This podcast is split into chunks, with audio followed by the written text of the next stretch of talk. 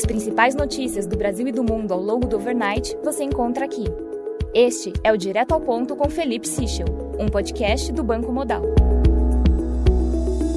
Bom dia e bem-vindos ao Direto ao Ponto. Hoje é sexta-feira, dia 27 de janeiro, e estes são os principais destaques esta manhã.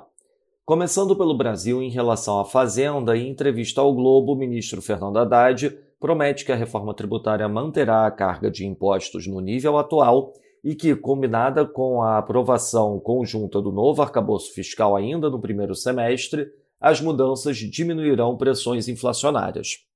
Sobre o arcabouço fiscal, Haddad disse que estão sendo levadas em conta propostas apresentadas ainda no ano passado por técnicos das secretarias do Tesouro Nacional e de Política Econômica e que debaterá o texto com economistas não alinhados ao governo.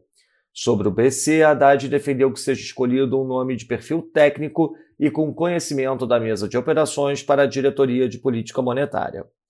Sobre a reforma tributária, o Estadão destaca que Fernando Haddad montou um núcleo especial voltado para a elaboração da proposta de reforma tributária com representantes de todas as áreas da pasta. A orientação do comando da equipe econômica é a de que o time esteja preparado para dar resposta ágil para qualquer demanda sobre detalhes técnicos da proposta e suas implicações. Em relação à lei das estatais, a Folha destaca que o governo analisa duas possibilidades para alterar a lei, uma via Congresso e outra via STF. A alternativa via STF pode ser um atalho na discussão. O governo aguarda a resposta da Corte sobre uma ação de inconstitucionalidade apresentada há menos de um mês pelo PCdoB enquanto a Casa Civil e a AGU discutem a redação de um substitutivo para um projeto em tramitação no Senado que altera a lei. A visão do governo é que, com a aprovação nos conselhos de Jean Paul Prates e Aloysio Mercadante para Petrobras e BNDES, respectivamente, há mais conforto para articular a retomada da votação do projeto aprovado na Câmara no final do ano passado. Em relação ao Senado, o senador Davi Alcolumbre deve presidir novamente a CCJ. Pelos acordos costurados até o momento, o PSD de Rodrigo Pacheco deve presidir a CAI e o MDB pretende ficar com a Comissão de Relações Exteriores. Renan Calheiros é o mais cotado para o posto. Com essa divisão, o PT deve ficar de fora das principais comissões do Senado. Segundo o Estadão, o presidente Lula se encontrou ontem com Rodrigo Pacheco em sua residência oficial para aproximar governo e Senado.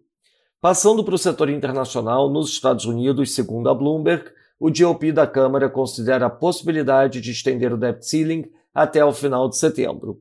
Ainda segundo a Bloomberg, acordo tripartite entre Estados Unidos, Holanda e Japão para limitação de suprimento de matérias-primas e tecnologia para a fabricação de chips na China pode ser anunciado ainda hoje.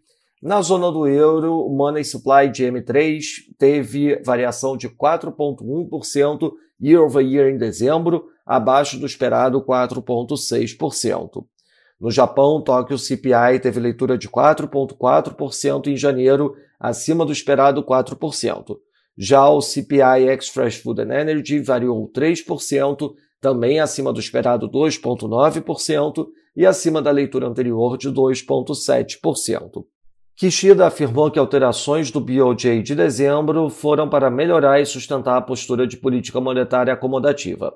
Na agenda do dia, destaque para a divulgação do PCI nos Estados Unidos às 10h30 da manhã e ao meio-dia a divulgação do Índice de Confiança do Consumidor medido pela Universidade de Michigan.